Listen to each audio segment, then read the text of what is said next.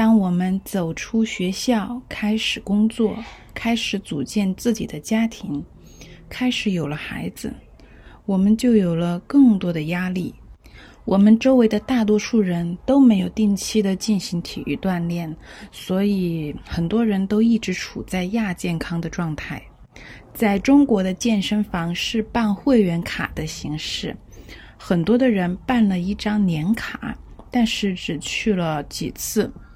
最开始要努力健身或者减肥的决心，很快就没有了。中国人的工作时间很长，尤其是现在有了互联网的社交软件，仿佛没有了准确的上下班时间。不管是清晨还是夜晚，你都要及时的回复工作消息，处理工作的事情。